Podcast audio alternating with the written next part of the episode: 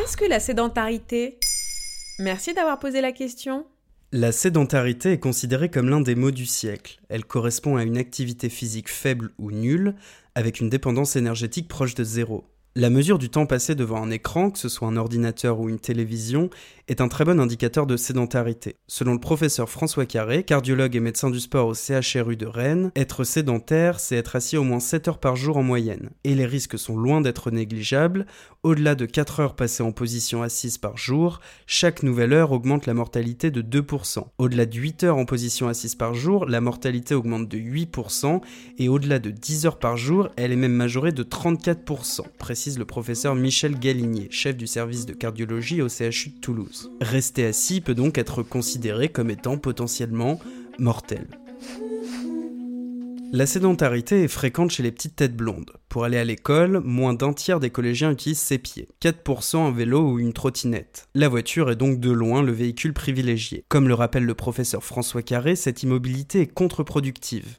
Les humains sont faits pour bouger, et en particulier les jeunes. C'est physiologique. C'est à nous de prendre la santé de nos jeunes en main, de les aider à renouer avec l'activité physique et le plaisir qu'elle procure. Car à l'heure actuelle, c'est le plaisir des écrans qui est privilégié. Les mineurs passent 3 heures en moyenne devant un appareil électronique, et le week-end, cela peut aller jusqu'à 6 heures. Mais quel risque à long terme alors? Rester assis trop longtemps est néfaste pour de nombreux indicateurs de santé, et ce, sur le long terme. Mieux vaut donc partir du bon pied. En effet, à la sortie de l'adolescence, on est au maximum de ses capacités cardio-respiratoires, indique le professeur François Carré. Elle décline ensuite à partir de 35 ans. Partir d'un niveau plus élevé limite donc les risques à un âge plus avancé. Le professeur Carré ajoute même que la sédentarité comme facteur de risque collectif est passée devant le tabagisme car elle touche davantage de monde. Le fait d'être sédentaire augmente les facteurs de risque cardiovasculaire classiques comme le surpoids, le diabète, l'hypertension artérielle, etc. Mais qu'est-ce qu'on pourrait faire contre la sédentarité? Les recommandations sont claires. Entre 5 et 17 ans, 60 minutes d'activité physique sont conseillées chaque jour. Mais l'avis de l'Organisation mondiale de la santé n'est pas vraiment écouté. Seule la moitié des jeunes Français l'appliquent, ils sont encore moins nombreux à l'adolescence, 14% des garçons et 6% des filles se bougent une heure par jour ou plus. debout, debout, assieds-toi côté moi et dis-moi comment